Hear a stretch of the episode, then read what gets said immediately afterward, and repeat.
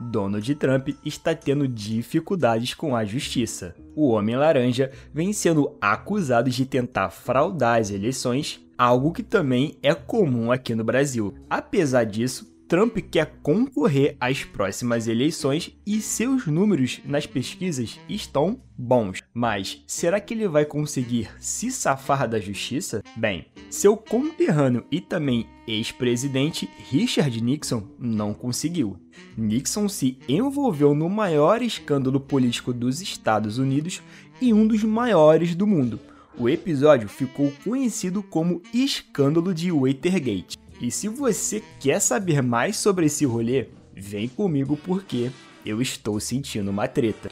Tudo começou em junho de 1972. Cinco homens foram presos tentando invadir a sede do Partido Democrata para colocar escutas no local.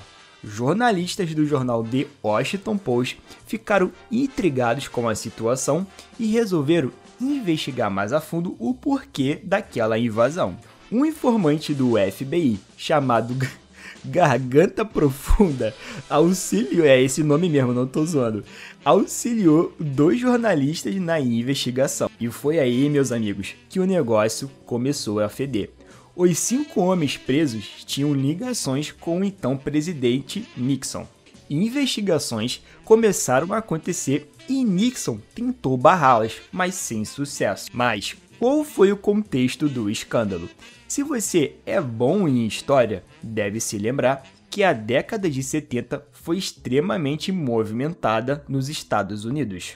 O país estava dividido sobre a Guerra do Vietnã e vivia uma grande convulsão social com a questão dos direitos civis dos afro-americanos. Nixon ganhou a eleição prometendo retirar o país da guerra, o que não aconteceu. Com a sua popularidade em queda e com as próximas eleições chegando, Nixon sabia que seria bem difícil de vencer o pleito. Com isso, Nixon queria saber algum podre dos democratas para poder minar a eleição. Nixon possuía um comitê para manusear dinheiro de caixa 2, e essa grana era usada exclusivamente para poder financiar operações de espionagem contra o Partido Democrata. A eleição chegou e Nixon saiu vitorioso com uma extrema vantagem nas eleições de 1972. Porém, no ano de 1973, as investigações começaram a chegar mais perto de Nixon, o que acabou gerando problemas para ele. A merda começou a feder de verdade quando um inquérito para investigar o caso foi aberto no Senado dos Estados Unidos. Conversas grampeadas da Casa Branca surgiram. Nessas conversas, Nixon fala abertamente sobre estar envolvido com o caso e que tentou obstruir a justiça para barrar as investigações. Ao perceber que sofreria um impeachment, Nixon decidiu renunciar em 1974. Seu vice, que assumiu a presidência, anistiou Nixon de todos os seus crimes. E, se você acha que esse é um dos maiores podres do governo Nixon, relaxa que a coisa vai piorar.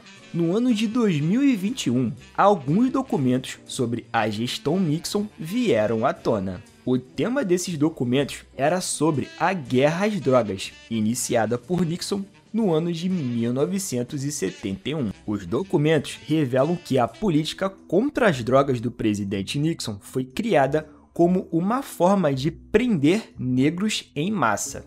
Como eu disse mais cedo, Nixon não poderia simplesmente criar uma guerra aberta contra os negros, mas ele poderia associá-los à heroína e ganhar clamor público. E foi exatamente o que ele fez.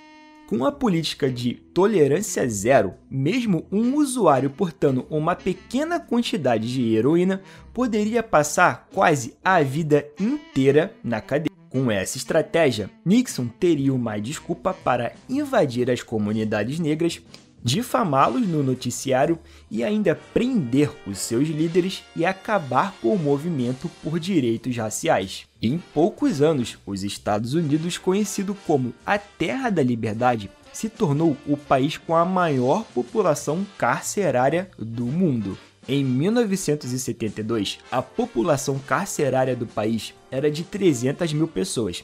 Em 2013, esse número chegou a 2 milhões de pessoas. Mesmo que a população negra dos Estados Unidos seja de apenas 13%, para cada uma pessoa branca presa, existem 5 negros presos. E agora, pasmem com esse dado. Hoje, existem nos Estados Unidos mais negros presos do que na época da escravidão.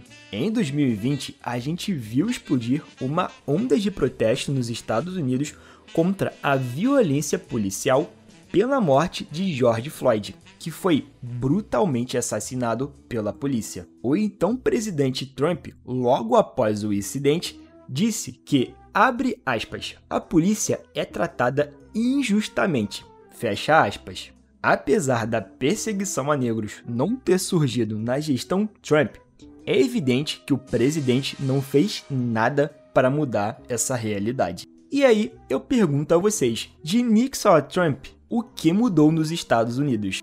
Conseguimos perceber que os dois ex-presidentes têm muitas coisas em comum: a indiferença pelos negros e a tentativa escancarada de adulterar eleições a favor de si mesmo.